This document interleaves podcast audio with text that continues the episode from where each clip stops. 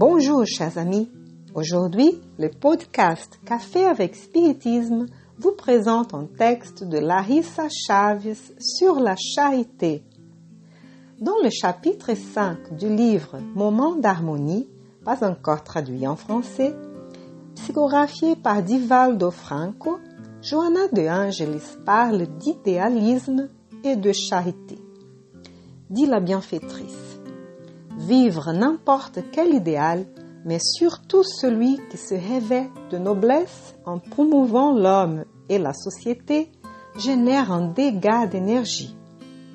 D'un autre côté, l'élévation des buts et l'intime constitution de l'idéal qui produit un immense plaisir favorise la rénovation des forces, une empathie persistante et un enthousiasme permanent qui sont les compensations naturelles conséquences du propre idéalisme.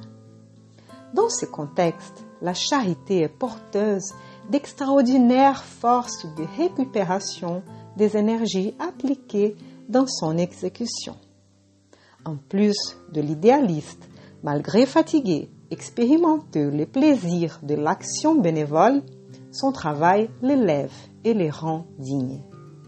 Il arrive souvent que, d'une manière non avertie, le travailleur du bien s'enthousiasme et dilate son range d'action, augmentant le nombre de bénéficiaires qui passent à lui demander plus de son temps, l'empêchant de se renouveler, de méditer, de se rencontrer avec lui-même pour une évaluation et une prise de conscience.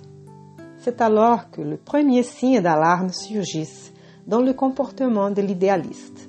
Irritation, mauvaise humeur, manque de courtoisie, ressentiment envers ses amis et ses coopérateurs, exigence envers les autres, insatisfaction, etc. Le travail dans le bien fait du bien. Il ne doit pas générer de désagréments ni d'ennui. Larissa nous raconte que quand elle avait 20 ans, ça fait environ 10 ans ça, elle se rassemblait à Marthe du passage de l'Évangile. Elle avait une envie si grande de faire, de toujours faire, et de faire encore quelque chose, que ne lui restait pas de temps pour réfléchir ni recevoir, ni de temps pour la meilleure part. Dans ce passage, Luc 10, 38 à 42, nous avons la dualité entre les mains ouvrières de Marthe qui désiraient préparer la maison pour recevoir Jésus et le cœur de Marie, sa sœur, qui cherchait à apaiser sa soif d'amour et de connaissance dans la présence du Maître. On a l'habitude de nous comporter soit comme Marthe, soit comme Marie, mais l'invitation est justement pour les unir en liant les mains qui opèrent au cœur qui se connecte avec les plus hauts, en profitant de la meilleure part. C'est vrai que chacun de nous a ses propres engagements.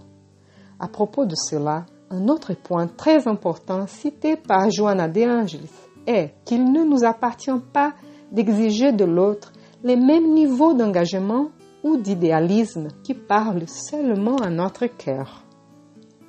La proposition du maître, hier comme aujourd'hui, est de servir, de rien exiger, seulement de servir avec motivation.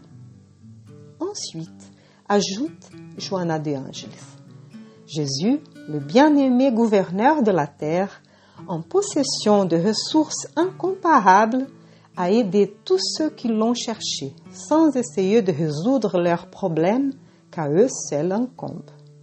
Et jusqu'à aujourd'hui, en nous inspirant et en nous aidant, il nous salue avec la bénédiction du temps qui résout tous les problèmes.